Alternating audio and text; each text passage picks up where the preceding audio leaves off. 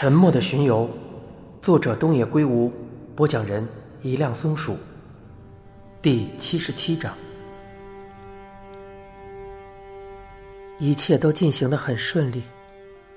这块音乐之神赐予的瑰宝，应该很快就能震惊世界了。眼看那一天一分一秒临近，我每天都很开心。每每看到丈夫弹起左之时，仿佛少年般目光炯炯的样子，我都体会到一种幸福的感觉。只有一件事让人颇为担心，那便是高原志野的存在。我是在病木食堂里遇到的这个年轻人的，他似乎是常客。随着我们见面次数的增多，我开始与他攀谈起来。在我看来，这个年轻人不仅五官俊朗。待人处事也很有礼貌。让我担心的是高原志野看佐之的那种眼神。不，眼神其实倒也无所谓，毕竟佐之美丽动人，有异性被她吸引也是理所当然的事情。问题出在佐之身上，他似乎对高原志野抱有爱慕之心。虽然周围还没有人发现，但我心中却有数。这其中的道理，一言难尽。也许是女性的直觉使然吧。怎么偏偏在这个时候呢？我有些苦恼。虽然在艺术世界里，人们常说恋爱会使表现力更为出众，但实际情况没那么简单。大部分人都会被爱情冲昏头脑，从此再也无法专注于修炼自身。特别是佐治，他目前还有很大的进步空间。正因如此，我和新仓才对他的生活严加管理，目的就是不让他为其他事分心。在这一点上，我们的做法也让病木夫妇颇为满意。然而，事情还是朝着我担心的方向发展下去了。高中毕业后不久，佐之的身上发生了明显的变化。当时佐之并没有坦白与高原志也交往的事情，但我已经有所察觉了。我确信，二人之间已经发生过关系。我无法将此事告诉新仓，新仓也浑然不知。倘若知道了这个消息，他应该会受到很大的打击吧。新仓一直认为，自己的爱徒心里只有唱歌。犹豫了一阵以后，我决定找佐之谈谈。被问到与高原志野的关系时，佐之很干脆的承认了交往。他表情坦然，吐了吐舌头。真的有这么明显吗？刘美说：“现在正是关键时刻，希望你能稍微克制一下。我不是叫你们分手，等你作为专业歌手顺利出道，有了一定的成果之后，你就可以按照自己的意愿来决定接下来的人生了。但是，目前请你自律一些，专心的练歌。你也很想成为一名专业歌手，不是吗？”嗯。佐之沮丧的点了点头，但刘美还是无法安心。她看起来并无悔改之意，也许只是觉得以后要瞒得更好一些，不让人发现她和异性交往的事情。刘美猜的没错，一次去涩谷办事时，她亲眼看到佐之挽着高原志也的胳膊，俩人开心的走在一起。当天，佐之借口要去探望生病的朋友。没去上发声练习课。事后，刘美对佐之进行了盘问，斥责他到底还想不想成为一名专业的歌手。然而，佐之的话令刘美倍感意外。他说：“对我而言，和高原志野在一起的时光与成为歌手的梦想同样重要。人为什么要实现梦想？不就是因为那样会获得幸福吗？对于现在的我来说。”陪在志野的身边就已经很幸福了。为了另一种幸福而放弃眼前的幸福，您不觉得这样做很奇怪吗？面对意料之外的反驳，刘美只觉得脑中一片混乱，甚至有些眩晕。不过是和一个毛头小子谈恋爱罢了，这种微不足道的事情，怎么能和名扬四海的伟大梦想相提并论呢？更何况，新仓已经为这个梦想赌上了一生。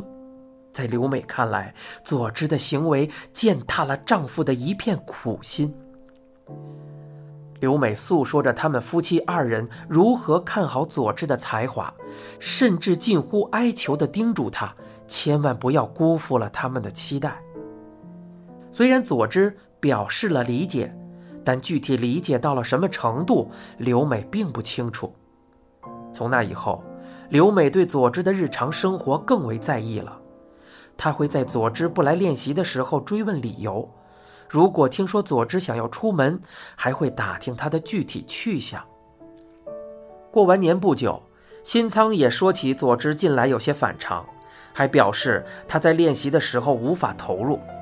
他是这样说的：“我觉得差不多该准备出道了，可怎么到了这个阶段，他心思却有些散漫呢？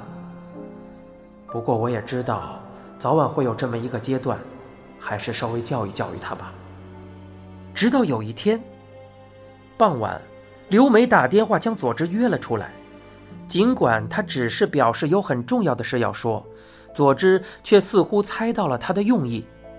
听着佐之的语气，刘美的眼前不禁浮现出她一脸不耐烦的样子。对于见面的地点，刘美有些犹豫。她并不想让他们之间的对话被别人听到。佐之也提议不要在店里说了。还是找个公园之类的地方吧。于是，他们将见面的地点定在了一个偏僻的小公园里。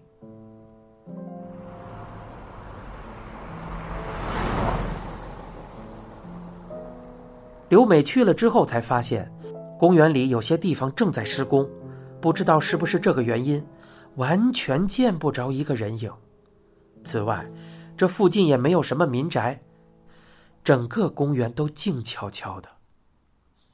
二人并排坐到长椅上后，刘美便开门见山的说明了来意。新仓都觉得你有些反常了，你和男朋友交往也该收敛一点了吧？佐之默默的低下了头，很快又抬头看向刘美，见佐之的眼神中闪烁着坚定的光芒，刘美不禁有些吃惊，她突然有种不好的预感。佐治说道：“我放弃了。”刘美没有听懂他的意思。放弃了？放弃什么了？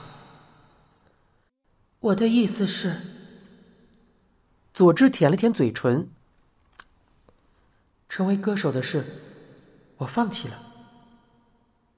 佐治的话并没有马上进入刘美的脑中。虽然他听到了这句话，但本能让他拒绝理解其中的意思。刘美的声音有些颤抖，她感到全身的血液都在倒流。你，你在说什么？这是在开玩笑吧？不要说这种玩笑话。佐治摇了摇头，脸上写满了平静。我是认真的，不想再继续下去了。我已经决定朝其他方向发展了。其他方向，除了当歌手，你还有别的什么打算吗？佐治的脸上浮现出淡淡的微笑，他接下来所说的话是刘美完全没有想到的。我要当妈妈了，我想生下这个孩子，组建一个幸福的家庭。